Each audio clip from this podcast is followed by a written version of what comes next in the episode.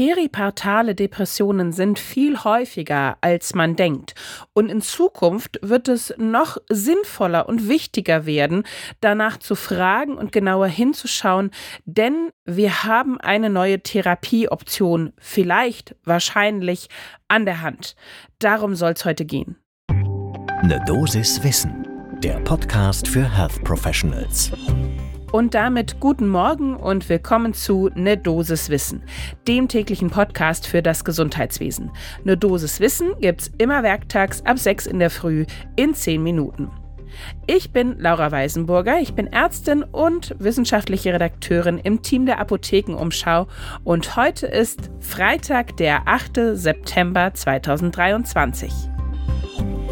Ein Podcast von gesundheithören.de und Apothekenumschau Pro. Und wir haben heute viel vor. Es geht so ein bisschen um, wie erkenne ich die peripartale Depression? Was ist da eigentlich das Problem? Aber auch eben um eine neue Medikation, eine neue Zulassung, die jetzt gerade in den USA erfolgt ist von einem Medikament namens Zuranolon. Darüber sprechen wir auch. Und weil das so viel ist, holt euch doch jetzt den ersten Kaffee des Tages und dann starten wir sofort. Und wir steigen gleich mal ein, so ein bisschen mit den Hintergrundinfos. Peripartal deutet ja schon an, das ist nicht alleine auf die Schwangerschaft beschränkt, es ist aber auch genauso wenig allein auf die Zeit nach der Geburt beschränkt. Das geht im Grunde genommen schon in der Schwangerschaft los, kann losgehen und kann auftreten bis hin zum zweiten Lebensjahr des Kindes. Also da ist auch noch eine relativ lange Zeitspanne nach der Geburt, bei der man wachsam sein sollte. Und Wachsein lohnt sich auf jeden Fall, denn es betrifft mehr, als wir alle denken, nämlich mehr als jede zehnte Frau. Das finde ich ist doch ziemlich viel. Und was man genauso wenig nicht vergessen darf, es kann auch Väter treffen. Da sind ungefähr 5% betroffen. Im Vergleich zu den Müttern mit 15 Prozent natürlich deutlich weniger und deshalb reden wir heute hier vor allen Dingen über die Mütter, aber die Väter sollte man deshalb eben auch nicht komplett aus den Augen verlieren. Was kann so eine peripartale Depression auszeichnen? Vor allen Dingen Sachen wie emotionale Labilität.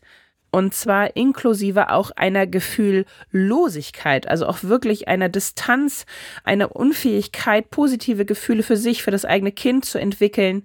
Aber auch das andere Extrem ist denkbar, eine übermäßige Angst, eine übermäßige Sorge um das Wohlergehen des Kindes, Zweifel an den eigenen Fähigkeiten bis hin zu Versagensängsten. Ich bin eine ganz schlechte Mutter, ich schaffe das nicht, ich kann mein Kind nicht versorgen, so wie es muss. Und natürlich auch, da muss man super wachsam sein, Zwangsgedanken, ich muss meinem Kind wehtun, auch das kann auftreten. Und natürlich auch was ganz rein körperliches, was man schnell bemerken kann, sowas wie Stillprobleme. Auslöser können leider genauso vielfältig sein, wie die Symptome unterschiedlich sind. Natürlich körperliche Ursachen wie bei Schwangerschaftskomplikationen oder einfach den biochemischen Veränderungen. Das ist natürlich ein ganz häufiger Auslöser. Hormonelle Abfälle ganz plötzlich, die eben nach der Geburt erfolgen oder vielleicht auch nach dem Abstillen. Das wissen wir ja auch, dass da die Hormone sich dramatisch verändern können.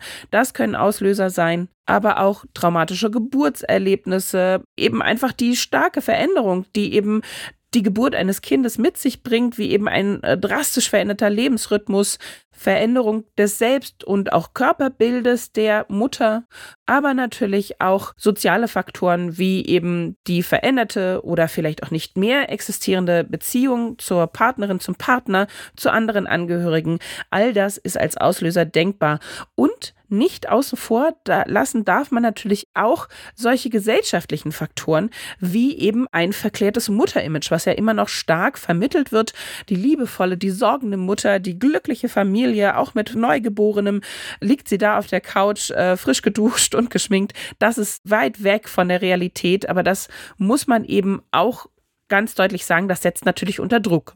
Und jetzt ist natürlich die allererste Frage, wie kann ich da helfen? Und da haben wir unsere Expertin natürlich auch zu befragt. Diesmal ist das Susanne Siemen. Sie ist Oberärztin an der Klinik für Psychiatrie und Psychotherapie im Klinikum Nürnberg und leitet das vom Innovationsfonds geförderte Programm U plus E Dabei geht es um die Etablierung eines deutschlandweiten flächendeckenden Screenings für die peripartale Depression. Und Simon sagte uns also, wichtig ist natürlich, dass wir die Frauen rechtzeitig als postpartal depressiv erkennen und behandeln. Denn dann haben wir eine richtig hohe Remissionsrate. Denn es stehen schon Therapiemöglichkeiten einigermaßen gute zur Verfügung. Am besten kombiniert man da psychotherapeutische und medikamentöse Therapien. Allerdings erhalten eben viel zu wenige der Betroffenen eine richtige Behandlung in der Akutphase, so sagte unsere Expertin. Ich habe schon am Anfang erwähnt, 15 Prozent der Mütter, 5 Prozent der Väter sind von der peripartalen Depression betroffen. Von denen erfahren wiederum nur 15 Prozent eine Behandlung. Und das, sagte Siemen, ist natürlich viel zu wenig angesichts der hohen Chronifizierungsgefahr bei diesen Depressionen und natürlich der real vorhandenen Suizidgefahr und den möglichen negativen Auswirkungen auf die Entwicklung der Kinder. Und Simon betonte auch, ja, wir haben zwar Methoden, die wir anwenden können, aber sowohl die Psychotherapie als auch die vorhandenen Antidepressiva, die man auch mit Bedacht einsetzen muss in der Schwangerschaft, die brauchen Zeit. Die Medikamente beginnen meist erst nach frühestens zwei Wochen überhaupt zu wirken. Aber gerade in der Peripartalzeit ist eine schnelle Hilfe wichtig. Wir haben nicht so viel Zeit. Das Kind entwickelt sich rasant schnell und im ersten Lebensjahr geht es in der kindlichen Entwicklung stark um den Bindungsaufbau des Säuglings zu seiner Mutter bzw. der primären Bezugsperson.